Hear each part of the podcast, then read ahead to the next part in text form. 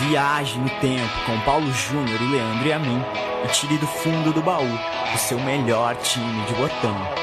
Agora na Central 3.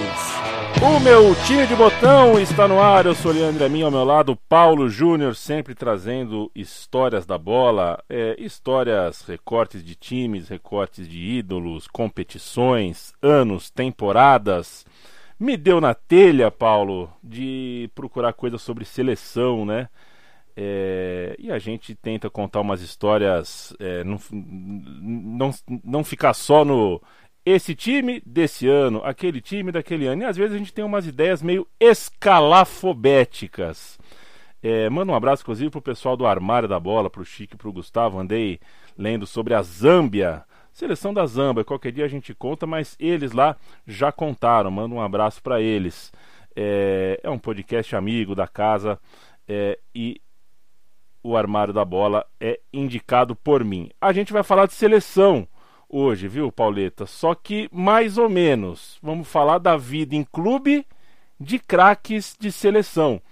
Não são poucos, né, os jogadores que a gente, quando vê o nome, quando lembra do cara, lembra dele na Copa, lembra dele na seleção. Mas se perguntar em que time estava, quando que jogou em tal time, era o craque de quem?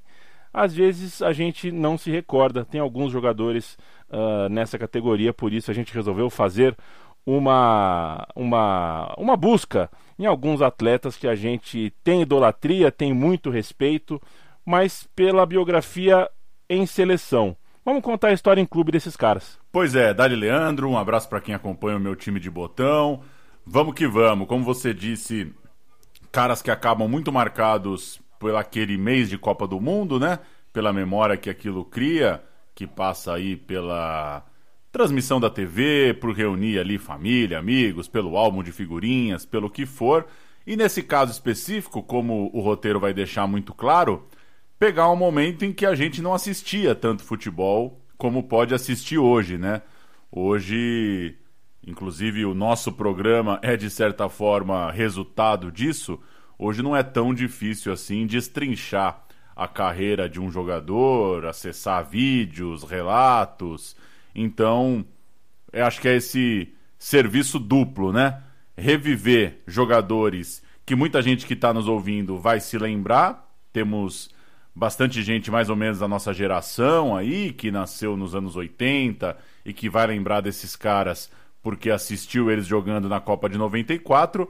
E um segundo ponto é, de certa forma, aproveitar né, a nossa capacidade de pesquisa que hoje é muito mais fácil, muito mais acessível do que naquele tempo e contar um pouco, contextualizar um pouco melhor uns caras que a gente via jogar muita bola, que a gente tinha ali um encantamento, né, o camisa 10 daquela seleção, aprontando, coisa do tipo, mas que não conseguia, né, a partir de agosto, setembro, outubro, quando a temporada de clubes voltava, a gente não conseguia muito segui-los em seus times. Então, Vamos que vamos. Boa ideia e a gente segue tentando achar esses recortes para o programa. Mandar um abraço para o nosso amigo Raul, do Baião de Dois, que me mandou uma mensagem elogiando muito o programa dos amistosos e me mandou uma foto do novo calção do Manchester United dizendo que pode ser o calção, próximo calção da minha da minha gaveta aqui, né? Não diria que é uma coleção, longe disso. São só é só um prazer de passar a vida com calção de futebol. Mas o calção do Manchester United, como já deve dar para imaginar, sem nem ter visto, você que está ouvindo e não viu, é, é, horroroso, né? É horroroso. A gente está numa fase que eu diria duvidosa. Inclusive, tá, já tá termino aqui meu longo nariz de cera dizendo que a camisa que o Santos Futebol Clube jogou nas suas últimas partidas, né? para mim, uma, um dos uniformes mais bonitos, é, clássicos e fortes do futebol mundial. O Santos jogou com a camisa que leva no peito a figura né, de um, uma imagem ali, né, de um, de um cara. E é para cair todo mundo, viu, Leandro? É para cair todo mundo. Eu acho que. o Zé Bonifácio. É, não tem cabimento. Não tem cabimento jogar com o Zé Bonifácio na barriga. Eu acho que é para cair o marketing, é para cair a fabricante da camisa, é para cair a presidência que autoriza e é para cair a loja oficial, se é que a camisa está sendo vendida, né? Espero que não. Enfim, já dei minha corneta aqui porque uniforme é coisa séria, né? Eu acho que a gente à medida que o mundo vai mudando, a gente vai também se tornando às vezes mais tolerante, né? E não sei se é o mundo ou se é a gente que vai ficando velho, né? Eu já fui muito mais chato com essa coisa de terceiro uniforme, de detalhezinho. Eu sei, eu acho que essa discussão a gente já perdeu. Mas cornetar um silk do Zé Bonifácio na boca do estômago, essa eu não vou deixar passar. É, é vergonhoso. É vergonhoso. Eu espero que o Santos não vença nenhum jogo com essa camisa. Nada contra o Santos, pelo contrário, um time que até eu gosto e gosto de assistir, inclusive, dos, né, tirando o meu time, é um dos times que eu que eu de certa forma gosto de ver jogar, sempre tem alguma coisa interessante. Gosto de jogadores desse time atual, por exemplo, mas não dá, né? Não dá. É... Enfim, seguimos. O, o, o Paulo, é, enquanto você falava, eu pensei numa, numa forma fácil de explicar qual é o nosso recorte, né? É, sem que pareça, e eu não quero que pareça, que a gente é contra uh, a Copa do Mundo com muita informação, né? Claro. É, a gente adora um, o guia da Copa de 18 com todas as informações. Você pegar o guia da Copa de 14 com a seleção da Bósnia é, destrinchada, tudo ali bonitinho, todos os jogadores, isso é legal demais. Quem dera a gente tivesse isso em 94. Mas acho que é isso, né? O, o, o quando fez o gol da, da Arábia Saudita contra a Bélgica em 94, que ele saiu diante do meio de campo, driblou todo mundo, fez um gol antológico. O, Airan entrou na nossa, no nosso imaginário virou um craque, uma pessoa é, assim que a gente não esqueceu nunca mais do da face do cara, da camisa que ele usava, do gol que ele fez. Mas ninguém sabe dizer aonde ele jogava e o que, que ele fez depois daquela Copa. E acho que é, essa é a diferença. Não faz tanto tempo assim, né? Copa de 94 foi duas décadas atrás. A gente não tinha essa sequência nas informações, mas a gente não vai falar do Oairan especificamente, embora o nosso recorte vá passar sempre de alguma forma pela Copa de 94, que a gente imagina que seja uma Copa uh, uh, crucial aí nessa transição, né? Uma Copa que acontece no meio de um, uma passagem de bastão aí tecnológica. É, e enfim, são alguns jogadores icônicos que passaram por aquela Copa também, então vale a pena que a gente use como um, um, um, ponto referencial, uma pracinha do Coreto aí a Copa de 94 na nossa narrativa. É, o Stoichkov estaria nessa lista, mas como ele é um caso muito bem sucedido, né, a gente viu, por exemplo, o Stoichkov em ação antes da Copa de 94, ele jogou pelo Barcelona Mundial de Clubes em 92 contra o São Paulo, dividiu o Barcelona com o Romário, é, foi semifinalista da Copa, a gente sabia qual era o rolê dele, então é, esse, esse Stoichkov a gente deixa para lá, assim como o Bergkamp, né? O sucesso no Ajax, depois o sucesso na Inglaterra. Esses jogadores a gente sabe o que fez. Mas e sobre a carreira do Raj, por exemplo, né? É, será que a gente lembra de tudo? Qual foi afinal o clube que pode dizer assim, ó, o Valderrama chegou aqui e arrebentou. O Valderrama jogou demais nem todo mundo se recorda. É, o Echeverri da Bolívia. Onde que ele fez chover? Ninguém lembra direito. Então a gente vai passar por alguns desses nomes. A gente escolheu cinco nomes, Paulão. Boa, escolhemos Echeverri, escolhemos o Valderrama, o Raj e o Sifo. Caberia, como você colocou aqui no roteiro, você já citou, né? O Bergkamp, citou o Stoichkov, caberiam outros caras, claro. É, Salenko, Brolin, o Amokashi, o Roger Milá, o Garcia Aspe, o Oeran, que você já citou, o Predome, por exemplo, goleiro bastante icônico também.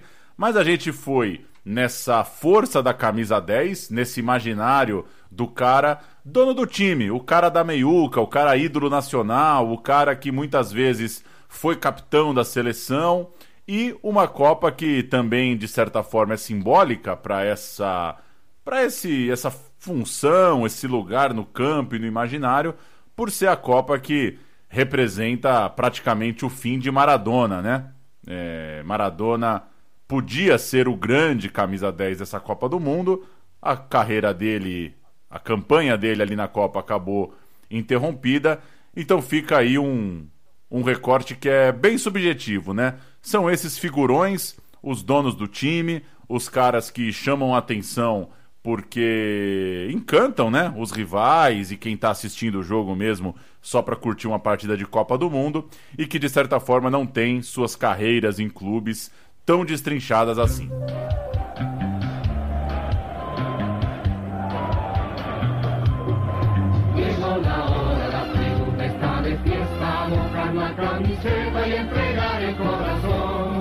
Vamos con fuerza que Bolivia se levanta con un grito en la garganta para nuestra selección. Llegó la hora para demostrar jugando el porque la verde y blanco quiere pasar el campeón.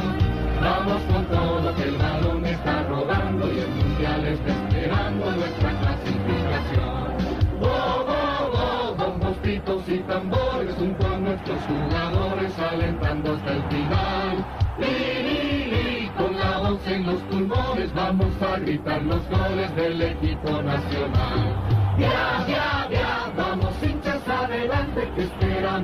O que você acabou de ouvir é um jingle do canal Ovacion da Bolívia antes da Copa de 1994. Era o Eu Sei Que Vou, Vou do Jeito Que Eu Sei dos bolivianos, um pouco menos de emoção, mas é o equivalente. E um pouco menos otimista, né? É. É, acho que ninguém, ninguém esperava que vinha o título, né? Pois é. O Marco Echeverri, então vamos falar um pouco dele. El Diablo, como era conhecido, entrou no imaginário do brasileiro antes da Copa, né? Em 1993 pelas eliminatórias. Aquela Bolívia, que a gente inclusive já contou aqui, né, num episódio do meu time de botão sobre as eliminatórias da Copa de 94, é, era um time implacável em casa, tinha a altitude a seu favor e conseguiu montar um bom time é, e se classificou para a Copa. E o Echeverri, camisa 10, dono daquele time, causou ao Brasil a primeira derrota brasileira em eliminatórias até então em toda a história do esporte bretão. E aquela Bolívia, portanto, com uma boa campanha e tudo mais, chegava na Copa do Mundo como uma surpresa para o resto do mundo e, pela sorte ou pelo azar, caiu como adversária da Alemanha, a Alemanha que era a atual campeã. Naquela época, o atual campeão fazia a abertura, né? não era o país sede, era o atual campeão. Então a Bolívia fez a abertura da Copa, aquele jogo que a que a Tina Turner chutou a bola para fora, que a trave caiu em dois, aquelas papagaiadas de abertura. Eu detesto abertura. abertura. Nem de Olimpíada eu gosto muito, para ser sincero. É, mas foi Bolívia e Alemanha, jogo de abertura do Mundial. A gente vai ouvir o Escobar, o Léo Batista, o Marcos Uchoa, o Ronaldo Fenômeno, todo mundo falando. Ô, louco! É, todo mundo falando do Echeverri em campo. Que maneira, mira. Pois é, um boliviano que tinha apelido de coisa ruim e jogava mesmo, feito capeta esse cara aí.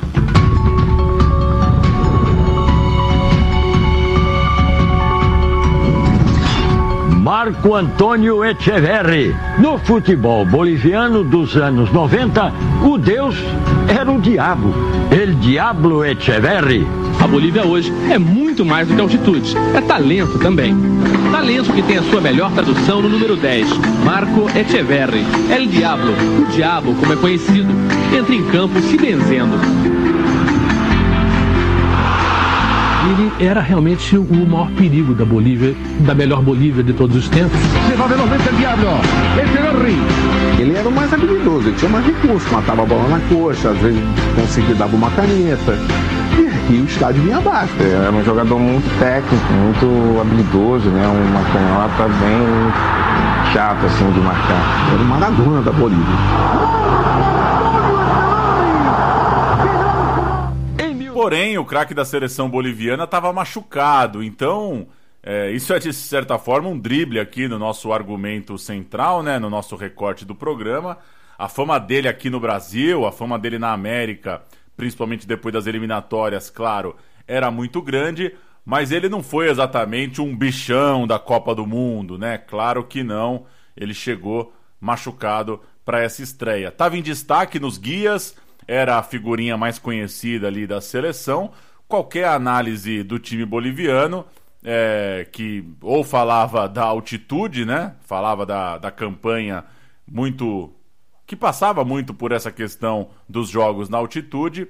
Mas também, claro, todas as análises falavam muito de El Diablo. Mas na Copa, abertura da Copa, ele foi entrar no sacrifício aos 34 minutos do segundo tempo para tentar o empate, tentar empatar contra a atual campeã Alemanha. E três minutos depois foi expulso. que momento, lambança, que lambança. do Echeverri, lambança. Oh, esse jogo da Copa, é, que coisa, né? Eu me lembro bem, com seis anos, tem algumas coisas que não se explica. Quando voltou para a terceira rodada, a Bolívia precisava vencer a Espanha, mas perdeu de 3 a 1. É, El Diablo nem entrou em campo, então é uma é um cara que tinha tudo para ser o figurão, né? Na, na classificação foi o figurão, mas no fim das contas a Copa foi um tanto quanto frustrante, ainda que ele fosse o cara mais falado daquela seleção. Esse é aquele dia, né, Paulo? Eu também me recordo muito bem desse dia, embora não tivesse todo o contexto americano do dia, né? Tem um documentário sobre, né? É, o dia da abertura da Copa foi também o dia da fuga do O.J. Simpson, também foi o dia da, da passeata dos campeões de Nova York no, no Hockey no Gelo, que era uma fila de 80 anos, uma coisa assim. Aconteceu de tudo. Jornalista esportivo naquele dia, e também o policial, no caso do O.J. Simpson, é, precisou virar é, é, três ou quatro ali. Foi o, o, o maior turno jornalístico da história uh, do esporte americano. Foi uma, uma, um dia e tanto, e a abertura da Copa do Mundo não era é, o, o, a, a, a, principal, né, a principal manchete da cobertura de lá. Nascido em 1970 em Santa Cruz de la Sierra, uma região que é abonada, né, uma das regiões mais bem estruturadas da Bolívia, o Marco Echeverri, na base, jogava como zagueiro e lateral. Foi jogar no sub-16 da seleção boliviana e pela qualidade que ele tinha, é, ficou pequena, né? A região, a defesa ficou pouco para ele. Ele virou meia e começou profissional como meia num time chamado Destroyers, um time pequeno, um time é, desconhecido. Isso foi em 86. Em 1990, quatro anos depois, ele chegou ao popular, o Bolívar, que, que não sei se é o time de maior torcida, mas é um dos principais times da Bolívia. E no ano seguinte, em 91, ele foi campeão. Mostrou que aos 21 anos ele tinha bola para liderar o Bolívar. E quem tem bola para para mandar no Bolívar, manda na seleção boliviana também. O Bolívar não tinha grandes craques uh, além dele, ele ainda era um menino, claro. É, o time tinha o goleiro Zeoli, que era um goleiro uruguaio, tinha ele no álbum de 90, o Zeoli. Os defensores Sandy e Rimba. Pô, ia ser legal se o Júnior chamasse Rimba, hein? É mais legal, né? É. Sandy e Rimba. Boa dupla, boa dupla. Eles foram companheiros do Echeverri na seleção boliviana também, foram jogadores relativamente famosos. O boliviano de 91, inclusive, teve dois brasileiros artilheiros da seleção, é, artilheiros do campeonato, né? É, triviaça, né? Nunca vou saber é, se eram bom mesmo. Era o Sebastião e o Jason. Ambos brasileiros marcaram 19 gols no boliviano de 91. Cadê você, Jason? Manda um e-mail pra gente aqui que a gente vai fazer um botão sobre os brasileiros da Bolívia. A Bolívia bateu em três jogos na final o Oriente Petroleiro e o Echeverri em campo nas três. A segunda temporada dele no Bolívar não teve título e teve uma venda precoce. Aos 22 anos, o Echeverri batia na Espanha por uma passagem rápida pelo Albacete, né? Clube que naquela época teve outras transações assim. O Antônio Carlos, por exemplo, foi outro, né? Que pingou rapidinho. Era um esquisito, pedágio né? fiscal, né? Era uma, uma grande uma grande passagem ali por algum drible em negociações. O Echeverri deu esse pulo no Albacete. Claro, aquele Albacete que ele jogou não marcou história, nada disso, mas ele carimbou o passaporte ali, teve sua primeira experiência internacional e entrou na temporada 93 para um ano muito importante: Campeonato Espanhol, Copa América e eliminatórias. Então era um Echeverri que tinha uma situação bem contrastante. Muito sucesso pela seleção, mas uma coisa um pouco tímida no Albacete. Não, não conseguia ser essa força toda lá no futebol espanhol. Então, em 94, ano de Copa do Mundo, ele volta para a América do Sul vem jogar no Chile para defender o Colo-Colo. E o Colo-Colo estava trincando, né? O Colo-Colo estava no primeiro ano de uma gestão que se mostraria a longo prazo desastrosa do ponto de vista econômico, mas naquele momento estava tinindo e trincando. Tinha inclusive o Pinheira, né? Presidente do Chile, é, é, como um dos caras ali, estava envolvido no processo econômico do Colo-Colo Novo, que terminou em sociedade anônima, em SA, virou um, um rolo dos infernos, mas até então o tempo era de investimento, não de fechar é, torneiras. O Echeverri, que vai para a Copa do Mundo, então, é o Echeverri do Colo-Colo. Né? O Echeverri, é, atleta do Colo-Colo em 94, que aliás se sagrou campeão da Copa do Chile daquele ano. Então o Echeverri levantou uma taça de 26 jogos no campeonato chileno. O Echeverri jogou só metade, jogou só 13. É, não, não conseguimos descobrir se foi lesão, se foi coisa do tipo, mas não foi tão participativo assim. É um indicativo de que é, 94 como um todo, não só na Copa do Mundo, não foi o ano do estouro do Echeverri mesmo. Em 93 ele foi é, é, talvez mais participativo, inclusive pela seleção. Os campeões do Chile foram a Universidade do Chile, uma história que pode ser contada aqui qualquer dia, que é uma história bem legal, um título histórico, título de fim de fila. Eu já contei essa história com o Matias, inclusive, o time do Marcelo Salas e tudo mais. E El Diablo do Colo-Colo ficou é, sem essa parte heróica né, na sua história. Não foi campeão chileno, mas ganhou a Copa do Chile, estava novamente nas manchetes sob transferência para 95, estava. Tava, é, é uma impermanência completa. Né? Em 95 ele iria jogar na Colômbia, mas antes da gente pisar na Colômbia, um golzinho do Echeverri. Colo-Colo e São Paulo pela Supercopa da Libertadores, o Echeverri de branco e preto e o Zete com aquela calça bufante que marcou uma geração. Cafu y Aníbal Hey decreta el lanzamiento penal. Uno de los duelos más apasionantes del fútbol. El arquero con el ejecutante. Abre los brazos Seti. Corre Echeverri, remata. ¡Gol!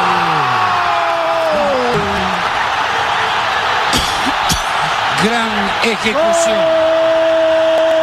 Gol de Colo Colo. Marco Antonio Echeverri.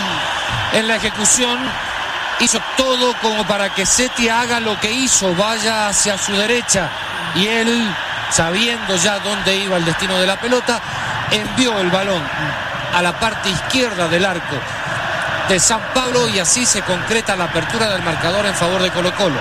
O futebol colombiano estava confuso naquele ano de 95, uma certa ressaca também pela Copa do Mundo de 94, passando por um torneio de transição. O Echeverri jogou com o Patrão Bermudes, por exemplo, o Anthony de Ávila, naquele América, que afinal também não conseguiu grandes coisas. Sem grande destaque, o Echeverri recebeu um convite que ele não pôde recusar, ser um dos astros da MLS, a Major League Soccer. Só um pulinho então na Colômbia para jogar pelo América de Cali e ele estava partindo para os Estados Unidos a MLS estava sendo criada naquele período, né? E o Echeverri seria um dos destaques, pelo menos ele imaginava, né? De certa forma, ia para um centro menor, né? No futebol. Não tinha é. grande sucesso na Colômbia e partia para os Yankees. É, é, é, curioso que deve ser muito difícil, né? Você ficar um ano só em cada clube, né? Deve ser muito complicado. É, quando você começa sei lá, o, o tempo o, o, tempo de maturação não acontece, né? Não aconteceu nessa carreira até 96, o Echeverri jogando pela seleção boliviana, inclusive teria uma Copa América na Bolívia em 97, né? O futebol boliviano estava num período interessante, mas o Echeverri foi jogar uh, na MLS, foi ajudar a construir aquela liga nova. E foi só alegria, viu, Paulo? Depois de tanto pinga-pinga, o cara colou na capital do Tio Sam. Não foi em qualquer lugar, não. O cara não foi para Colorado, não foi para Atlanta, não foi para Fort Lauderdale, não. Foi para Washington D.C. Foi jogar no D.C. United e foi o Ademir da guia deles lá, viu? Mandou geral, o cara mandou geral no DC United. Nas quatro primeiras edições, o DC United foi campeão de três. Então ele foi campeão americano em 96, 97 e 99. Em 2004. Campeão do mundo, né? Porque quando você ganha uma liga americana, campeão você é campeão do mundo. Do mundo World né? Champion. É campeão do mundo. World Champion. World Champion. Em 2004, ele ganhou de novo, então conseguiu quatro escudetos é, é, e El Diablo foi inclusive o MVP da final da primeira Major League Soccer. É, MVP é o mais valioso jogador, ou seja, o motorrádio, né? Motorrádio da final. Mandou prender, mandou soltar. Tudo bem que era. Ah, mas o começo da MLS tinha umas figuras, né? Tinha. Tinha umas figuras, pô. Vale até um meu time de botão qualquer dia desses aí. Tem um... Assim, tirando o Ibrahimovic, tudo vale o meu time de botão. É, inclusive, eu tenho um primo, né, o Elton, revelado no Guarani de Campinas. Jogou aquela final de Copinha Guarani São Paulo, entrou num atrito, um ruidinho com o Beto Zini e foi jogar. Jogou no Tampa Bay Mutini com o goleiro Ravelli. Oh, jogou com Alex Lalas. É, deu, uma, deu uma zanzada. E hoje é, aí é, é, é, é, bola cantada, né? Hoje o Elton é técnico, tem, um, tem uma escolinha de futebol lá no, na América, né? Como diria o outro. Mas foi bom, foi bom esse comecinho. Eu perdi minha é. camisa do Tampa Bay, mas o, era curioso, né? Teve uma, teve uma turma boa embalada também pelos caras da. pelos próprios americanos na Copa de 94, né? Os Estados Unidos fez uma Copa do Mundo bem decente. Você sabe quem não volta nunca mais, né? O Lene, né? O Lene, ele não joga MLS, ele joga uma segunda liga que tem lá, mas tá super entrosado lá. Gostou. Tá estrumbando. Tá, né? tá, gostou lá de Miami ou algo do tipo. O Valderrama é, fez, deu 19 passes para gol. Eu confesso, Paulo. O Echeverri. O Echeverri, desculpa, o Echeverri. Eu confesso, viu, Paulo, que. É, é, enfim, estatística é um negócio difícil quando a gente está falando de, de, coisa americana, né? Porque eles são muito. Eles são fritados em estatística. É, mas acho muita coisa. 19 passes para gol. Talvez tenha uma outra. Uma conta aí que, enfim. É, é bastante. Se ele fez isso mesmo, aplaudo de pé.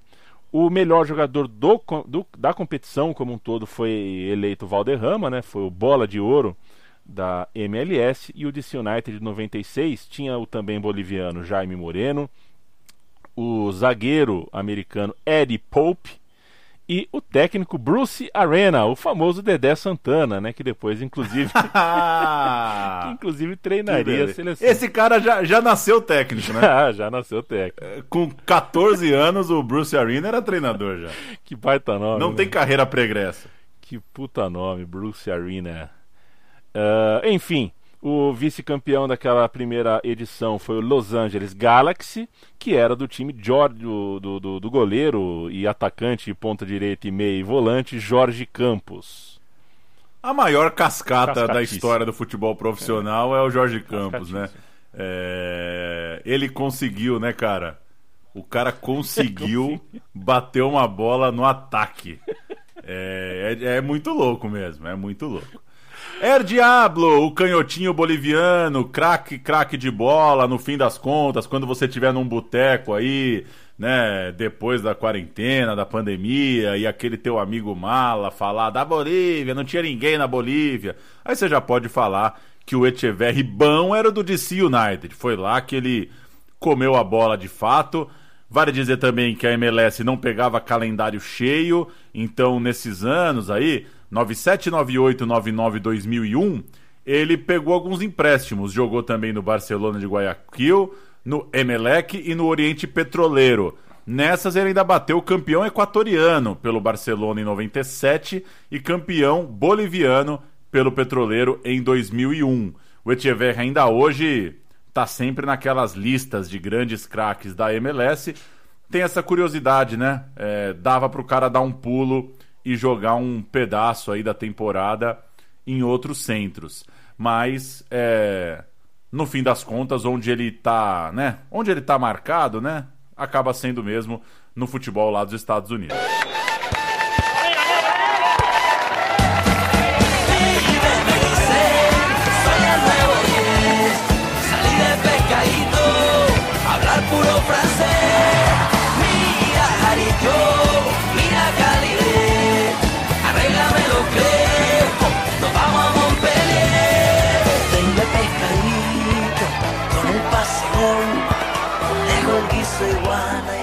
A gente está ouvindo a música sobre Valderrama, feita pela Caracol TV. É uma é um conglomerado midiático da Colômbia fez essa homenagem também de gosto não muito.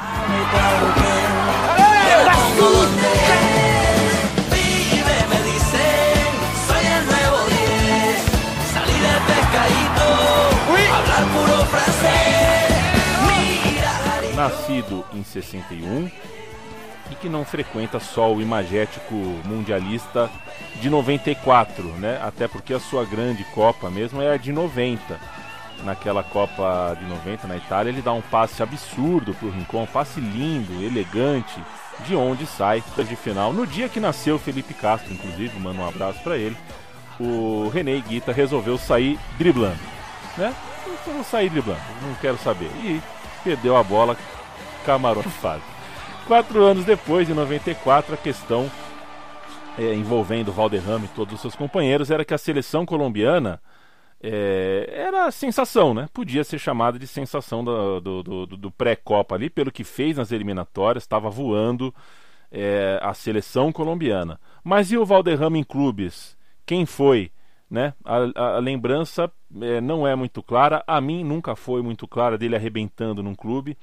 Então vamos contar. Ele começou no pequeno clube União Madalena, depois passou o ano de 84 ele então, com 23 anos, é, foi jogar no Milionários da Colômbia, não se adaptou a Bogotá. Tem isso na Colômbia, viu? isso é muito bom. Essa, é, essa é a típica frase que cabe em qualquer programa, né? Às vezes o pessoal acha que também a gente é, né? Porra, os caras manjam do mundo inteiro tal. Só que, puta, é muito bom poder ler não se adaptou a Bogotá, né? Claro que você vai dar o contexto, não tô desmerecendo a sua citação. mas que é gostoso poder falar, puta, o Valderrama não deu certo no Milionários porque não se adaptou a Bogotá, né? Não, não rolou. não se adaptou a Bogotá. Bogotá é, é, a cidade mais caótica, né? A capital e tudo mais. E, enfim, não se deu bem lá. Ele, é, os relatos falam que ele teve problema com o técnico, né? O Jorge Luiz Pinto, aquele o Jorge Luiz Pinto da Costa Rica, tudo mais. Costa Rica ou eu não lembro da, se ele é, eu não lembro qual é a nacionalidade dele, né? Mas ele é colombiano, o Jorge Luiz Pinto. Ele é colombiano? Ele é colombiano, Perfeito. mas ah, ah, lembrei, ele ele foi técnico da Costa Rica, eu acho que na Copa aqui do Brasil, a de é, 2014. Eu acho que é isso. Isso mesmo. É isso mesmo. É, e enfim, depois de passar por Bogotá, ele se viu no Deportivo Cali. O Deportivo Cali estava com grana, levou o jovem talento muito barato, porque o Milionários não queria problema, queria se livrar logo. E lá no Deportivo Cali, o Valderrama ficou três anos, 85, 86 e 87. Foi nesse último ano, de 87, que ele estourou a boca do balão. Embora o time do ano tenha sido o rival, né? Foi o América que foi bem para Chuchu ele foi bem na Libertadores com a camisa verde e acabou 87 eleito pela publicação El Mundo o futebolista do ano na, na América, uma eleição colombiana para o melhor da América. Foi ano de Copa América e isso explica, né? É, o ano de Copa América na qual a Colômbia foi até a semifinal, jogou bem e o Valderrama é, deu uma carteirada no continente, mostrou que era bom de bola. Foi a Copa América que ele jogou muito bem. E ele foi jogar no Montpellier, que era um namoro antigo. Já tinha uma sondagem sobre o Valderrama. O Montpellier acabava de subir para a elite do campeonato francês e estava bem, estava no quinto lugar naquele começo de 88. Um repórter francês da época, inclusive, chamava Valderrama de o jogador que venceu Maradona na Copa América. E frisava que em 86, dois anos antes, portanto, ninguém acreditava muito que ele poderia jogar na Europa. Então era aquela coisa, né? Tinha uma admiração pelo que ele fazia na América, mas também tinha uma dúvida para ver se ele ia vingar na Europa. O crescimento técnico dele foi rápido, foi é, importante, chamou atenção. Ele era só o segundo jogador colombiano a atuar ali no nível europeu e chamado na França de Gullit Loiro? Que isso? É sério Bom, isso? né? É bom nome, né? É o Gullit é o Valderrama Negro, pô. Tá louco. O Valderrama jogou mais que o Gullit. Chegou a ser sondado pelo Napoli. Poderia ter ido jogar com o Maradona. Que história, hein? Mas vamos falar mesmo um pouquinho do Valderrama jogando na França. É, aqui subiria, viu, Paulo, um áudio de uma entrevista dele para um, sei lá, o Goulart de Andrade colombiano, assim, o cara foi o cara foi entrevistar o Valderrama lá na lá em Montpellier. A entrevista tem 15, 16 minutos, tá pra achar, tá? acho que tá no YouTube. É, mas acho que todo mundo tem esses caras, assim, você tem algum amigo, assim, que você pensa, assim, é, é, é, sabe quando, quando a conversa não anda? Aí, sei lá, eu tenho dois amigos que não se conhecem que eu já fiquei pensando, cara, meu, se esses dois sentarem numa mesa e um tentar puxar conversa com o outro, não rola, né? Não sai nada, não- né? Não desenrola, é. E foi isso, a entrevista de 16 minutos, o repórter tímido, o Valderrama com sono, é, não deu pra aproveitar. Não tem, não tem nada. É tipo, e aí? E, Mont- e Montpellier? Ah, legal. Mas saudade da Colômbia? Ah, dá saudade. E o frio? Ah, tal. Um absurdo. Uma entrevista péssima, mas o casaco do Valderrama da Adidas, fiquei. paguei um pau. No Montpellier, o Valderrama serviu o atacante Roger Milá. Eles estavam, olha que time interessante, né? O Roger Milá no ataque, Valderrama na meiú com uma dupla de homens clássicos. Seja como for, nem isso adiantou muito. O Montpellier ficou em 11º, depois 13º, depois sétimo nas três temporadas com o Valderrama lá. O Valderrama só fez seis gols em 90 jogos pelo clube. Não era um, um cara artilheiro, né? Era um cara mais passador do que finalizador. E depois da Copa de 90, valorizado, né? A Copa de 90 deixou o cara na vitrine. Veio uma transação para um Real Valladolid muito louco. O Valladolid É só barca também, do- o Valderrama, hein? Nossa senhora! É, vamos ver onde vai dar. É, ele foi jogar em 91, 92 a temporada no chamado pacotão colombiano. Foi o ano em que Valladolid é, cheirou a café. É, porque o pacotão colombiano tinha primeiro o Maturana, treinador. Chamaram o Maturana para treinar. Ele falou: Eu quero meus truta. E começou a chegar. Chegou o Leonel Álvares, o volantão, né? Cabeludão também, aquele cabelo é, é, é, encaracolado e grande, volante bastante pegador, raçudo, é uma figura. Chegou o René Guita, dispensa comentários, né? E chegou o Carlos Valderrama. Três colombianos mais o técnico colando em Valladolid, meio que do nada. E, enfim, virou um clássico do lado B do futebol dos anos 90, o time do Valladolid, que inclusive acabara de se desfazer de um meia brasileiro chamado Cuca. Não! Alex. Estival? Alex Estival estava tirando uma onda no Valladolid, veio para o Brasil jogar no, no- não lembro para onde ele veio primeiro, mas em seguida foi jogar no Palmeiras. É, mas O Valderrama jogou mais que o Cuca, né? Jogou Melhorou, melhorou um pouquinho o time, né?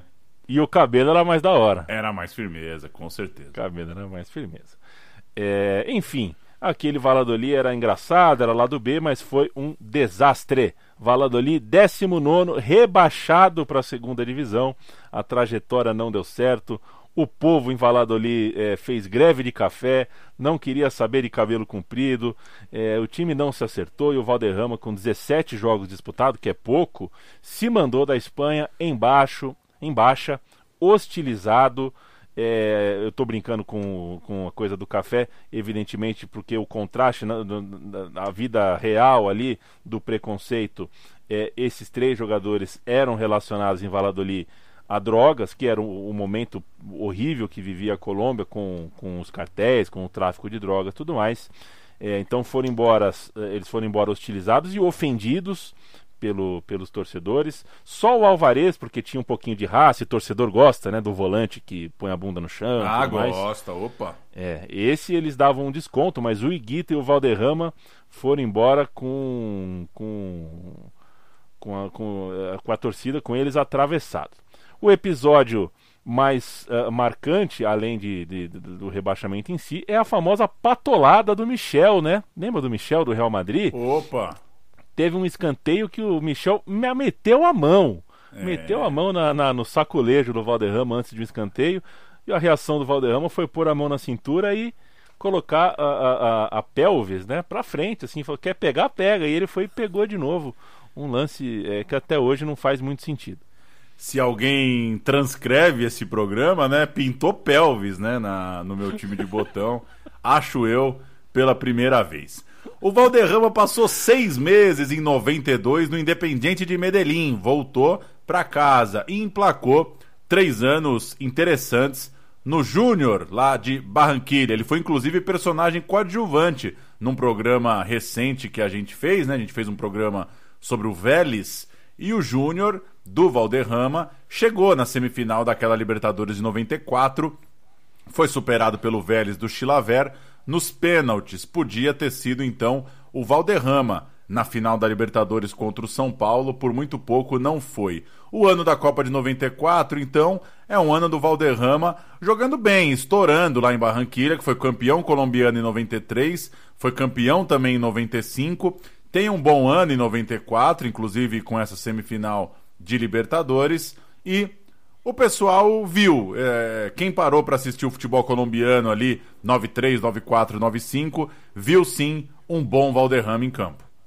Ataca Junior Pacheco juntándose con el maestro Valderrama. Víctor Alilo en medio. Lo va sirviendo bien para Méndez. Toca para Pacheco. Busca por donde Víctor Alilo. Junior tratando, apretando, buscando por donde por izquierda Galeano. El balón para Pacheco en terreno de la América. América se cierra en el fondo. Balón al centro. Bien para Chaparro. Raúl toca de frente para Pacheco. Arranca el maestro del Suán. De frente metió la conexión linda con el pie Valderrama para Montesino. Largo Valenciano. Bota, remate, tira. gol, gol, gol, gol, gol, gol, gol. gol.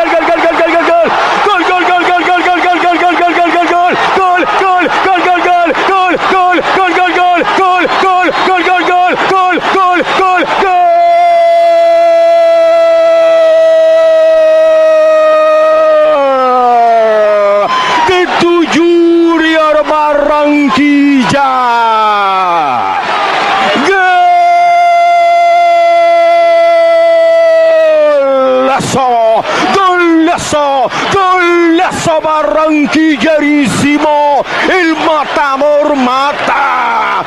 Abajo, cruzado en pase de oro del maestro Valderrama, de Pacheco y Iván René Valenciano Matas. Isso que a gente ouviu é final de campeonato, a final do campeonato colombiano de 95. Júnior de Barranquilla 3, América de Cali 2. Como o Valderrama não é muito de fazer gol, a gente é, ouviu um gol com passe do PIB. Um passe do Valderrama é gol. O Júnior de Barranquilla ganha o colombiano em 95. O Barranquilla tinha até então quatro títulos nacionais naquele fim de 95. Metade deles, dois, portanto, com o Valderrama usando a camisa 10. Isso então é muita coisa, faz de Valderrama um grande do Júnior de Barranquilla. José Maria Pazo, único jogador é, de- do Júnior de Barranquilla que disputou as 30 partidas do, torneio, do, do- do campeonato, né? Era o goleiro daquele Júnior de Barranquilla, o José Maria Pazo. O resto do time, Mendoza, Cassiani, Briasco e Hugo Galeano. Raul Chaparro, Mendes, Victor Danilo Pacheco e Carlos Pibe Valderrama. Montesinos e o grande valenciano, um atacante fortíssimo. Então é isso, Valderrama do Montpellier, o Valderrama do Barranquilha ou o Valderrama do futebol dos Estados Unidos, da MLS? Porque em 96... Foi também, né? Pois é, ele saiu por cima da Colômbia, como a gente acabou de citar, e foi viver lá nos Estados Unidos, tinha um estilão, chamava atenção também pela sua persona, né? Pelo cabelão icônico, tudo isso, pelo jeito de jogar bola também muito técnico para brilhar naquele futebol, acabou se tornando muito querido pela comunidade hispânica lá nos Estados Unidos, assim como o Echeverri que a gente contou há pouco, era uma figura muito muito identificada, né? Muito fácil de ser notada. Todo mundo que apostava no sucesso do futebol por lá curtia o Valderrama de certa forma, defendeu o Tampa Bay, depois jogou no Miami Fusion e por lá ganhou o tal MVP da MLS, um dos grandes desse início de futebol mais organizado, né, de uma liga profissional lá nos Estados Unidos.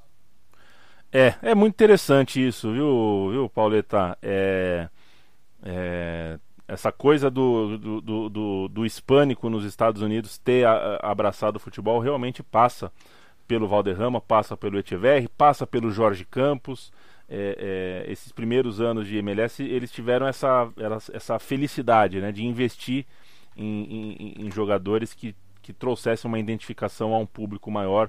Não deve ser fácil você colocar uma liga de futebol uh, na praça em um país que já tem tantos esportes e uma cultura esportiva tão, tão densa, né, tão gorda, com tantas opções. E hoje segue Valeu. com Ilcinho, né? Ilcinho, Hoje tem o Ilcinho. do Philadelphia Union. Philadelphia Union. Grande Ilcinho. Um abraço pro Conca, hein? Conrado Juliette, nosso parceiro, que não volta mais. Não volta mais. Lá mora e lá Dale, ficará. Conca. Grande abraço, companheiro. O terceiro, Pauleta, vamos falar agora saindo da América, saindo do nosso continente bom, saindo de MLS. Vamos falar de George Hagi, nascido em Sasseli, na Romênia. É uma cidade que tem, tem muitos bons, ah, é muito bom, em- tem muito salame bom em Sasseli. Não sei se você sabe. Aliás, a Romênia, é, a Romênia come-se muito bem na Romênia. Ele teve um auge um pouco tardio, o Raj. Jogou a Copa de 90 com 25 anos, a Copa que, enfim, ele eh, aparece para valer aqui para brasileiros, argentinos, uruguaios, sudacas, né? É, e a Copa de 94 ele já está com 29.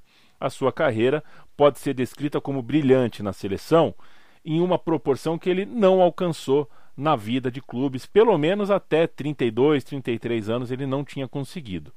É, o seu período de auge, então, é, tem, uma, tem uma dificuldade ali dele conseguir emplacar em um time. Chance ele teve, viu, Paulo? Porque ele jogou em equipes muito, muito grandes, mas não conseguiu se tornar é, o carimbo de um time, né? Não foi o Real Madrid do Raj, embora o Raj tenha jogado, por exemplo, no Real Madrid, além do Barcelona. Hoje tá bom de apelido, hein? O Maradona dos Cárpatos. Veja só, no fim dos anos 70, foi encaminhado para uma escola lá na Romênia da Cortina de Ferro, né? E que tinha uma coisa curiosa, interessante. Tinha a finalidade de abrigar e treinar os caras que tinham um talento sobrenatural. Que coisa, hein? E aí o Raj teve identificado seu, é, seu, seu talento, que era realmente assustador, né? Muito bom de bola, como todo mundo viu depois, mas não muito físico, né?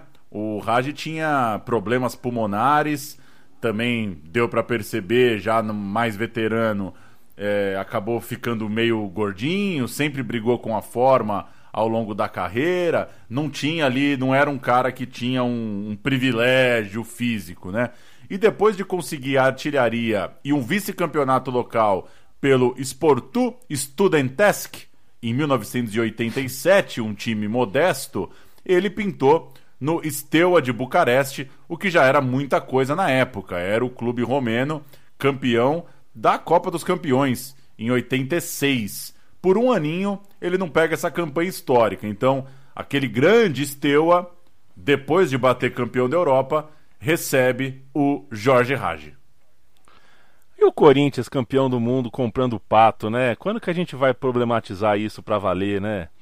É, o Steaua foi campeão da Europa e trouxe o Raj, pô. É. Mas eu, trazer o pato com aquela grana toda. É, o Pato não tem Baixo defesa. astral, o Pato né? não tem defesa. É. é um dos poucos jogadores que eu. Não tem defesa. Eu não aceito os argumentos que, que trazem. O Raj chegou ao Steaua em janeiro de 87, mas aí vem o pulo do gato. O Steaua perdeu o Mundial de Clubes para o River Plate em dezembro E o Raj chegou em janeiro para um contrato de 10 dias. Olha aí a, cara- a, a uberização, né? Vem de longe. Vem de É, longe. O ele- sucateamento, veio- o sucateamento do trabalhador, né? Não tem condição. Não tem condição. Ele, ele veio no pique Bebeto no Cruzeiro. Pique, pique Bebeto Gonçalves ali. Era para jogar a Supercopa da UEFA. Ó, você vai jogar porque era um jogo e muito importante. O Steaua de Bucareste contra Dinamo de Kiev era um jogo que colocava soviéticos e romenos em campo durante um momento de rivalidade política muito forte.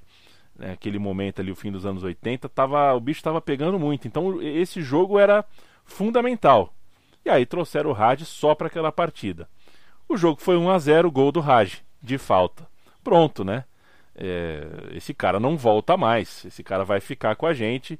Não volta mais para o Sportul Studentesc. A diretoria do clube, Nanico, até tentou colocar um preço, relutar, falar não, que ele vai voltar. Mas o Steu era o grandão. O Steu, inclusive, era o time dos militares, né? Era um time que contra o qual você não gostaria de ter problemas. Era o fortão do pedaço. É, e aí não deu para negociar muito, se é que vocês me entendem. O Raj, então, passou a assinar um contrato maior, mais produtivo e mais longevo com o Steaua de Bucareste. Dez dias viraram três anos. E ótimos três anos, né? O Steaua mandou no futebol romeno, foi campeão nacional nessas três edições, um deles inclusive de forma invicta, chegou na semi da Champions League em 88, chegou numa final em 89, tomou um pau daquele Milan, né, dos grandes da história. O Steaua no fim dos anos 80, portanto, é a grande história ali do futebol romeno, né? Mas em dezembro de 89, o regime romeno entrou em colapso, o comunismo caiu, tinha a Copa do Mundo de 90 à frente. Os seis convocados que atuavam no Steaua tinham mercado, né? É, obviamente, se a coisa estava ruindo ali localmente, eles tinham bola para jogar em clubes maiores pela Europa. O Raj era um deles já fazia tempo, mas a força política envolvida ali no regime romeno, no que o Steaua significava, tudo isso era muito forte no ambiente do clube e isso impedia os jogadores de sair do clube. Não tinha muito essa questão do o Raj tá afim de ir para Itália, tá pensando em ir para Espanha. A coisa era um pouco mais fechada, era um pouco mais tinha uma missão também política naquele time, naqueles caras que formavam aquele Steaua. Então, o Raj da Copa de 90 é um Raj com proposta na mesa. O cara estava ali pronto para sair, já tinha o seu ciclo completado no Esteu e o seu país estava num momento complicadíssimo. Estava olhando para o futuro. O Raj joga bem a primeira fase, joga muito bem contra a Argentina do Maradona. Indico esse jogo, viu, Paulo? O tape desse jogo é interessante. Romênia e Argentina. Mas ele cai nas oitavas. O time da Romênia foi tragado pelo zero azerismo uh, uh, apaixonante e hipnótico daquela seleção da Irlanda de 90. Uma seleção que.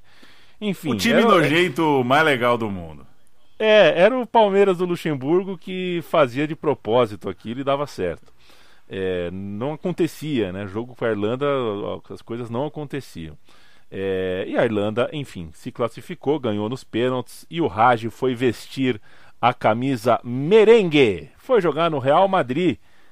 E lá foram. ah, lá ele foi bem, mas não foi o, o grande jogador que se imaginava no começo. Pelo Esteu ele marcou 88 gols e no Real o Raj eh, teve a primeira temporada mais ou menos, a segunda temporada já um pouco melhor.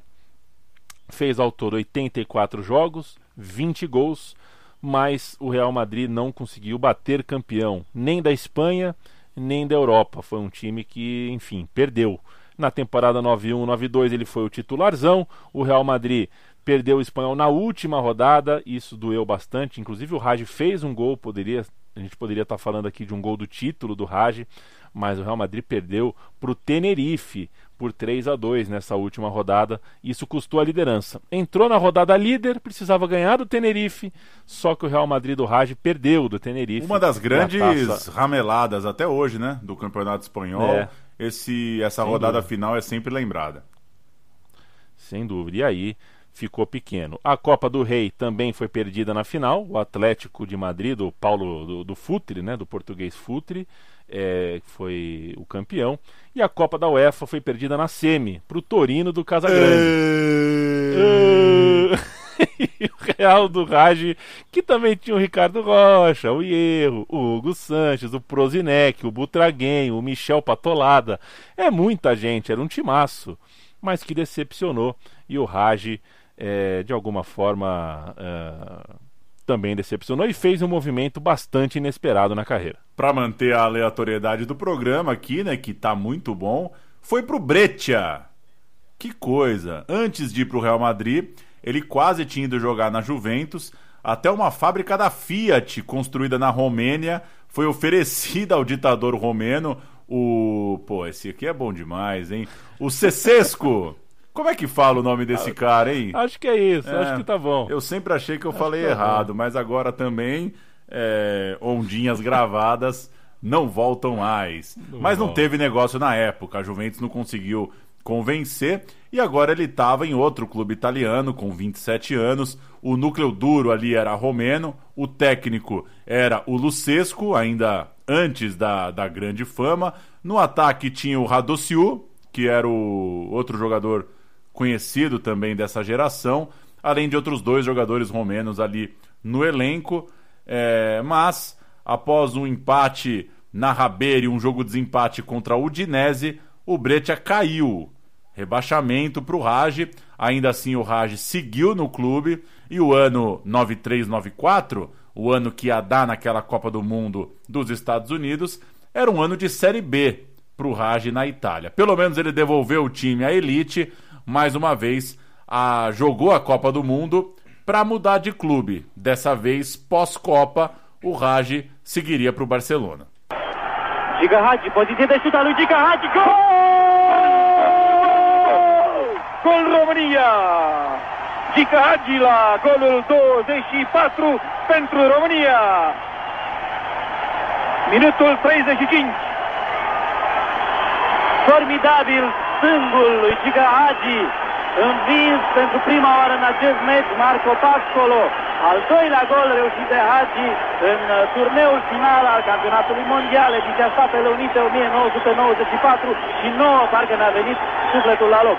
Este o imagine care va trebui studiată de toți antrenorii din lume, această biomecanică perfectă a lui Giga Hagi, fără o pendulare deosebită, fără un elan deosebit, Giga Hagi reușește să lovească Este foi um gol do Raj contra a Suíça em 1994, naquele estádio coberto, né? A grande novidade era o estádio coberto de Detroit, né? Era uma coisa que a gente falava, onde nós vamos parar, hein? Até estádio coberto a Copa do Mundo tá tendo. É, o Pontiac Silverdome. Rapidinho, Paulo. Raj ou Petkovic?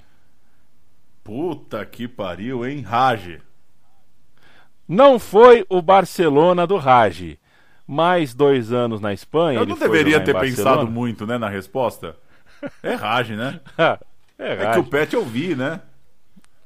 É, Aliás, e o que era bom une, o que une é, é, Raj e Pet pra mim é que esse gol, esse esse gol que a gente ouviu, eu assisti no Carrefour.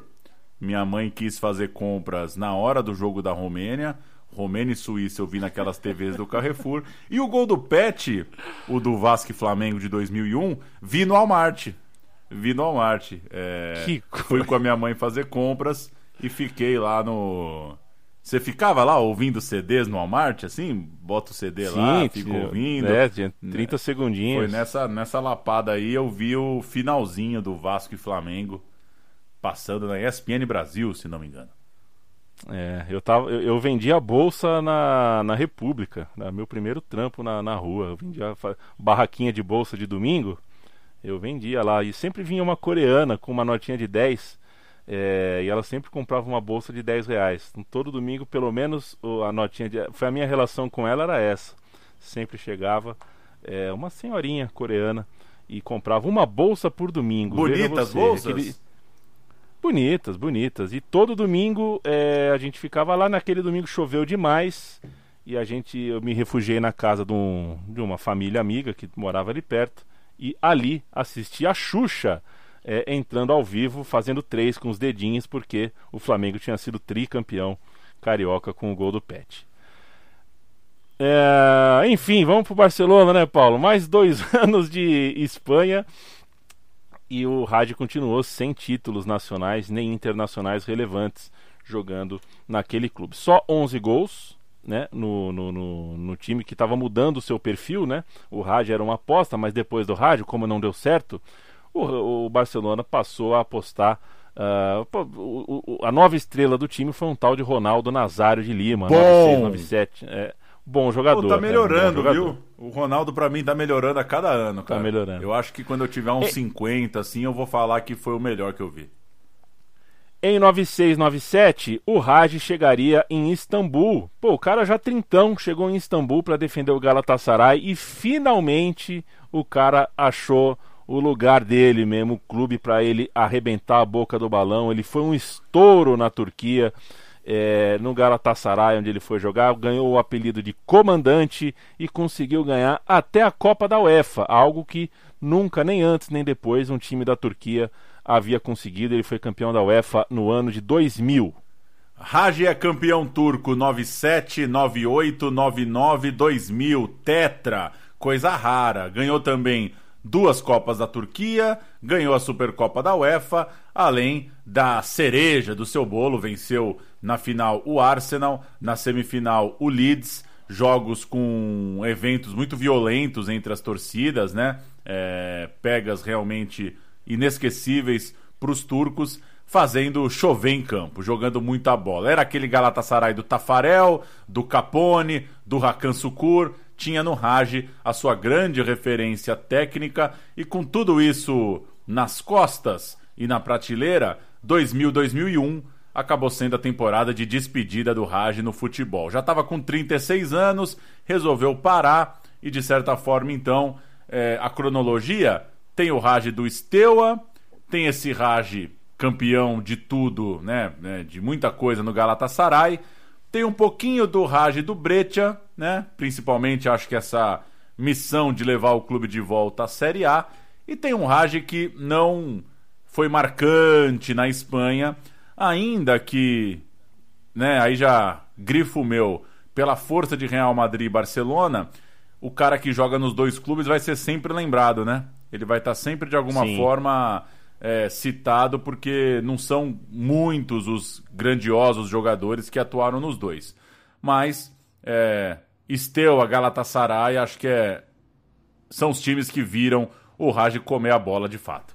Quero mandar um abraço pro Abner Oliveira. Valeu, viu, Abner? A gente conversou com ele, né, Paulo? Tanto eu quanto você. Uh, falamos com Abner. É... Viva os colegas de profissão no futuro, né? O Abner que está uh, fazendo o famoso e famigerado TCC. O meu foi uma monografia bem chinfrim, ganhei 8,5. Não sei qual foi a sua, Paulo, mas o TCC é uma parte, é uma época época meio chata, mas legal da vida. É um abraço para a professora Bernadette, que me uh, tutelou uh, na minha campanha de TCC. Tenho aqui ainda a pilha de revistas que usei para aquela monografia. Salve O quarto- Abner, falei pra cacete lá na entrevista do TCC, hein? É, cheguei, cheguei querendo ajudar, falei, pô, quanto tempo você acha que vai levar o papo? Ele falou, ah, se rolar uns, uns 40 minutos tá bom. Falei uma hora e meia. É, quarentena é foda, né, cara? Tô, Quarentena acho que eu é tô meio foda. carente, né? Abri o rec ali e não parei de falar. Tomara que tenha valido. E, enfim, estamos abertos aí a conversa. TCC é- é- tem que conversar com, com quem faz TCC, cara. Tem que conversar. Até porque tá- a gente tá- não é o Juca Kfouri, né? Sabia que o Juca, em Exato. determinado momento, parou Falou né, de atender TCC É. por questões de agenda, né? É, Pois é. Deve ser difícil, né? Deve ser Deve difícil. ser ele deve difícil. receber. Deve ser difícil. Ele deve receber um volume. E um abraço pro Celso Zelt, que esses dias me colocou num grupo de zap é, para falar de entrega de TCC, só que eu não sou aluno dele, né? Aí eu escrevi, Celso, é, pegou o Leandro errado. um abraço, um abraço pro Celso Zelt, outro grande. Deve ser bom ter aula com o Celso Zelt. Vincenzo Sifo é o nosso último homenageado deste meu time de botão. Outro que você ouve o nome e lembra de Copa do Mundo, né? É um cara, é um belga que, enfim, ele não está tão associado ah, a algo que a gente tenha visto num clube, mas como ele jogou algumas Copas do Mundo, a gente lembra muito claramente dele.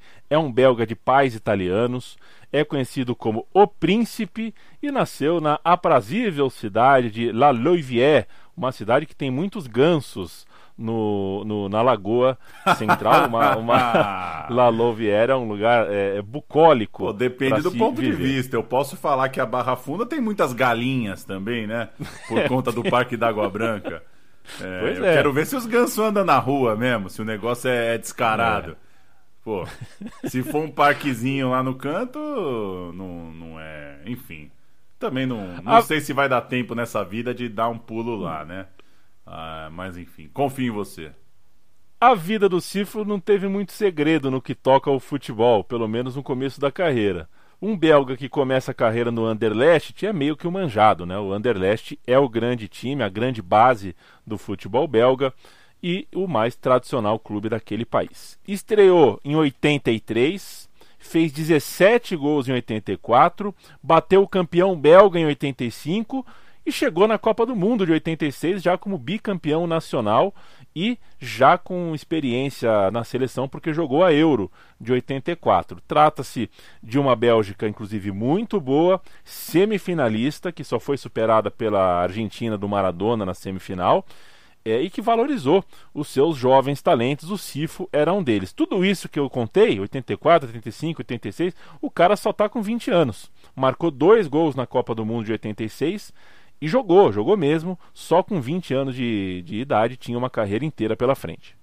Depois daquela Copa, mais um ano vencedor no Anderlecht, e aí apareceu a Inter de Milão. O Cifo tinha a chance de cravar o seu nome lá no clube italiano, mas não conseguiu. Foi só quinto colocado na Série A, parou também nas quartas de final da Copa da UEFA. Era aquele time do Zenga, do Passarella, do Altobelli. E o Cifo, meio decepcionado, mudou de clube. Foi jogar no Bordeaux, da França, que era outro puta time. Saiu de um grande, foi para outro grande. O Cifo se juntou naquele Bordeaux ao Tigana, ao Dugarry, ao Eric Cantona, ao Jean-Marc Ferreri, ao Lizarrazu e ao técnico Aimé Jacquet, que seria o técnico da campanha francesa em 98. Vale dizer, são todos nomes que aqui em 2020 a gente sabe quem são, sabe que arrebentaram aqui e ali, mas alguns deles, o do Garri, por exemplo, era muito jovem, o próprio Cifo era muito jovem, outros já eram mais veteranos, como o Tiganá, o Cantona era muito jovem, não era nenhuma certeza ainda, mas é gente boa, gente que faria parte do futuro glorioso da França. É, e na Copa da UEFA, daquele ano com o Cifo no Bordeaux, esse ótimo time do Bordeaux perdeu nas oitavas, porque aí tem um desconto, né? Perdeu nas oitavas para o Napoli, do Maradona, do Careca, o Napoli que faria a campanha gloriosa na UEFA. E no Campeonato Francês, nova frustração, o time não era consistente, o Cifo não ajudou muito nisso, menino de tudo, 12 segundo lugar e cansou. Não deu certo, ele vazou de novo, é, passagem rápida pela Inter de Milão, passagem rápida pelo Bordeaux e ele foi parar no Auxerre ou Auxerre. Eu acho que é Auxerre. Eu, criança, falava Auxerre, sei lá porquê, e acabei de cometer o ato falha. É, Auxerre, né? Auxerre, sei lá. É, o, o, francês, para mim, é o mais difícil de todos os idiomas. Ficou em quinto lugar é, o, o Auxerre naquela temporada e, é, bem posicionado na tabela, se permitiu voos mais altos, é, sonhos mais altos e por isso investiu uma grana para ter o Cifo em 89 e 90. Antes da Copa de 90, então, o Cifo fez 33 jogos, 11 gols, mas o time terminou só no sexto lugar. O Bordeaux, sem o Cifo, foi segundo colocado.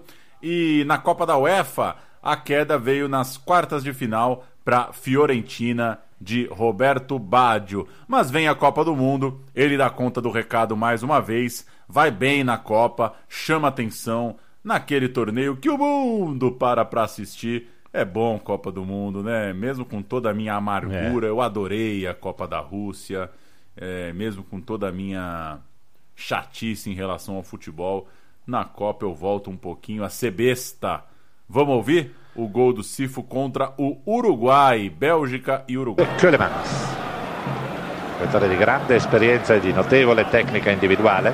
Van der Elst, Versavel, punta l'avversario, Herrera, poi tocca fuori ancora Van der Elst, la palla è per Scifo, carica il destro, Scifo, il violentissimo, ed è gol, gol di Vincenzino Scifo, bellissima esecuzione di eh, Scifo e 2-0 per il Belgio, un Belgio che veramente si impone per organizzazione di gioco 2 a 0 per il Belgio, Schifo.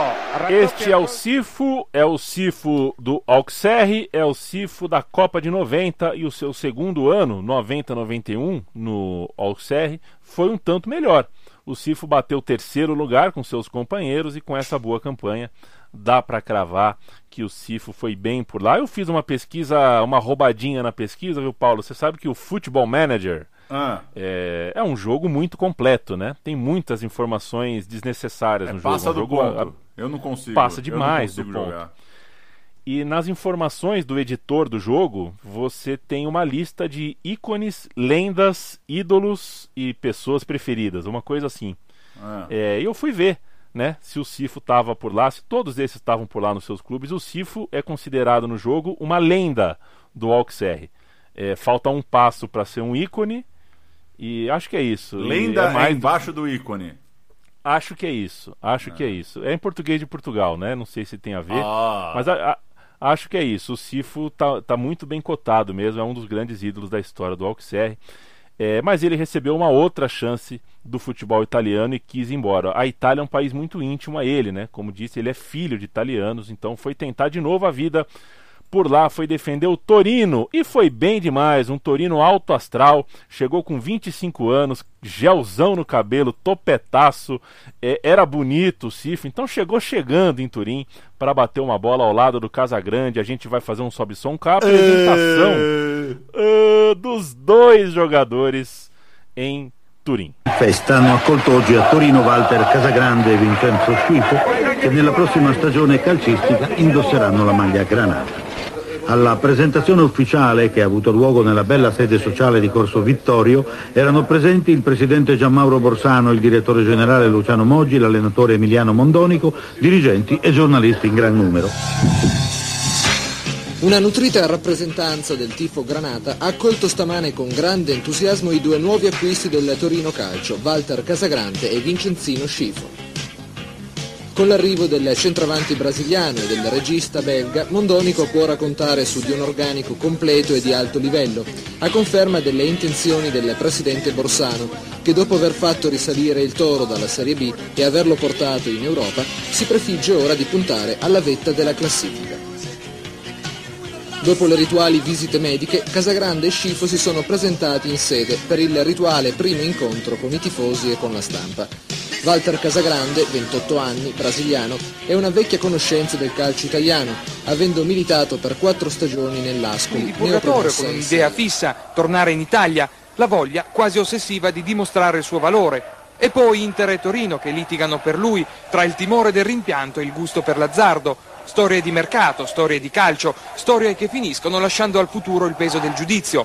Vincenzo Scifo è costato 9 miliardi e 600 milioni, ha un contratto per tre anni ed è di proprietà del Torino. L'Inter ha mollato la presa, la nuova avventura può Tinha ricominciare. Casagrande no ataque, tinha o Lentini atrás, tinha o Marchegiani no gol. Era um bom time na temporada 91-92, terminou no terceiro lugar no italiano, foi finalista da Copa da UEFA, perdendo para o Ajax na final, depois de bater o Real Madrid na semi. Uma campanha interessante. E a gente brinca aqui com o Casagrande, mas gosto muito do Casagrande, viu? Brinca, Claro. brinca com gosto. Não é a, não é o brinca pega no pé.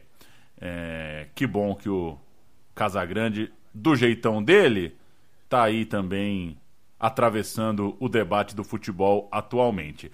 Nos outros dois anos, aquele Torino forte, competitivo, foi perdendo peças, terminou no nono lugar na temporada 92-93, mas ainda foi campeão da Copa Itália, venceu a Roma na final. O time tinha Marchegiani, Bruno, Mussi, Fortunato e Anoni, Fuso, Sordo, Venturim, Sifo, Aguilera e Silenzi. Esse era o Torino campeão da Copa Itália. E na temporada pré-Copa de 94, com dívidas, foi a vez do clube vender o Sifo. Voltou para a França, começava então agora o Sifo do Mônaco. Ele terminava, portanto, sua sequência no futebol italiano. Itália, França, Itália, França, Itália, França, chegou a vez da França e o Sifo do Mônaco, embora ele não tenha sido protagonista do Mônaco, ele foi feliz em Mônaco. Que é, é o que importa, Copa... né, no fim das Que contas. é o que importa nessa vida. É. é. o que importa nessa vida. Eu não sou o protagonista do meu time de botão, por exemplo. Aliás, a, o meu nome na vinheta pingou, é, pingou. por uma, uma, um acaso. Mas eu sou é. feliz, então tá tudo bem. O Cifo foi campeão francês, tinha uma Copa do Mundo no meio do caminho. O Cifo ficou bastante tempo no clube. Tudo isso é sintoma de um bom tempo. Foram quatro temporadas ao todo naquele clube. Deu tempo de desenvolver bastante coisa, de assistir GP de Fórmula 1 é, da sacada do, do, do, do apartamento e ser o maestro em campo das ideias de Arsène Wenger que estava lá no começo da sua trajetória e ser treinado na campanha do título uh, no seu quarto ano de clube pelo Tiganá, com quem ele tinha jogado junto lá atrás na primeira vez que ele foi para a França jogar no Bordeaux. Esse Mônaco é o Mônaco do Sonny Anderson, que um dia estourou aqui no Brasil, né? Teve um dia, um belo dia, que todo mundo só falava do Sonny Anderson e a gente nem sabia direito quem ele era. Era porque ele estava junto do Cifo, metendo uh, um monte de gol lá na França. Era um Mônaco do Barthez, do Petit, protagonistas defensivos, e de Thierry Henry e David Trezeguet, os caras surgindo juntos, os dois com 17 anos, a base estava vindo um pouquinho forte ali, o Thierry Henry surgindo uh, uh, violentamente para o futebol naquele Mônaco. Craque! An... Craque demais. Muito e nos anos craque, né? anteriores... Né? Não, esse pra mim é a seleção. Tá nos 11. Esse não tá tem botão, né? Um botãozão Thierry Henry, uma hora e quarenta, assim, pá. É, eu topo, eu topo. Tá eu nos meus topo, 11. Eu topo. O, nos anos anteriores a esse Mônaco campeão, o Cifo chupou laranja com Djorkaeff, Thuram, Klinsmann. O Mônaco teve um tempo enjoado aí. Jogou alguns anos com um time interessante, com alguns caras legais. Semifinalista da Copa da UEFA, o Mônaco levou o campeonato francês disparando, Sifo bem atuante, nem sempre titular, mas sempre ali né, no, no time de cima, é, sempre entre as peças principais, com cinco gols na campanha, campeão francês e decidido, com 31 anos, a voltar para a Bélgica. Então jogou a Copa de 98, sua quarta Copa do Mundo, como atleta do time onde tudo começou lá no futebol belga, no Anderlecht. O Cifo, então, é o Cifo do Torino e é o Cifo do Mônaco. Acho que dá para firmar essas duas campanhas, né? essas duas passagens, essas duas carreiras como as principais de sua vida. Nesse pinga-pinga entre França e Itália, também deixou sua marca no Auxerre, Auxerru, para o pequeno Leandro e a mim, mas é do Torino, é do Mônaco é onde você vai agora escrever um site aí. Vou dar essa dica: youtube.com. Você joga o nome do cara, joga o nome do clube e vem tudo que a gente falou por aqui. O futebol de clubes europeus não chegava tanto pra gente, né? Como a gente falou lá no começo, não era tão simples saber se o Montpellier do Valderrama era forte, se o Cifo estava mesmo jogando muita bola no Auxerre. Vivemos uma era hoje, né, de super elencos, de concentração de talento. Hoje, de certa forma, os grandes jogadores da Copa do Mundo, né? Eles vão estar concentrados em num recorte menor ali, né? Principalmente de certa forma na Champions League. É mais fácil acessar esses caras durante todo o ciclo. É, e também não deixa de ser curioso ver esses caras frequentando ali meio de tabela sem tanto problema, né? É, não, é por, não é porque o cara era craque na seleção, um dos melhores da Copa, que necessariamente ele ia estar no topo dos campeonatos nacionais. Não existe o Gabriel Jesus jogar 16 jogos em uma temporada, como aconteceu dois anos atrás, né? Fosse nos anos 80, 90, ele teria jogado 34 partidas, mas teria sido 13 terceiro da tabela e enfim. É, são momentos e momentos do futebol. Hoje eh, me incomoda muito, de fato, a concentração eh, de jogadores em super elencos. Me incomoda Felipe Coutinho ser reserva de um bar de Munique. Esse cara tem que estar tá jogando, ele tem que ser dono de algum time, não ser reserva do Bayern e tantos outros reservas. Cada time grande aí você vai ver alguns reservas que você fala: não, esse cara tem que estar tá em campo eh, todas as rodadas, sabe? É, mas enfim, é um incômodo que fica para uma próxima para a gente debater. O Cifo campeão no Torino, campeão no Mônaco, o ídolo no Auxerre. Todo mundo que a gente contou aqui hoje, acho que tirando o rádio, né? Mas todo mundo tem o cabelo invocado. Foi um programa de cabelos invocados. O meu cabelo tá invocado, viu, Paulão? Esse tempo de pandemia faz tempo que eu não corto, tá ficando da hora o cabelo. Mais uns três meses e você pode me chamar de o Echeverri da Santa Cecília. Um grande abraço. Eu joguei aqui no Google Tradutor, detectado francês, apertei aqui a caixinha de som e a moça falou Oxé. Ela falou assim o nome do time, Oxé. Ela tem um, ela fala muito suave, né? Não dá para comparar com o calor dos narradores, mas tá desfeito o mistério. É isso, meu caro Leandro Amin. É isso. Vamos que vamos tem muito futebol para passar nessa debaixo dessa ponte chamada Meu Time de Botão e um abraço para quem segue nos acompanhando. Três programas por mês.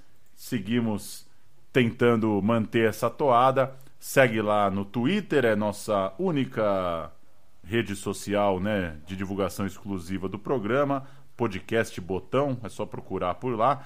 Tem um, tem um perfil lá que chama Time de Botão, ou Meu Time de Botão.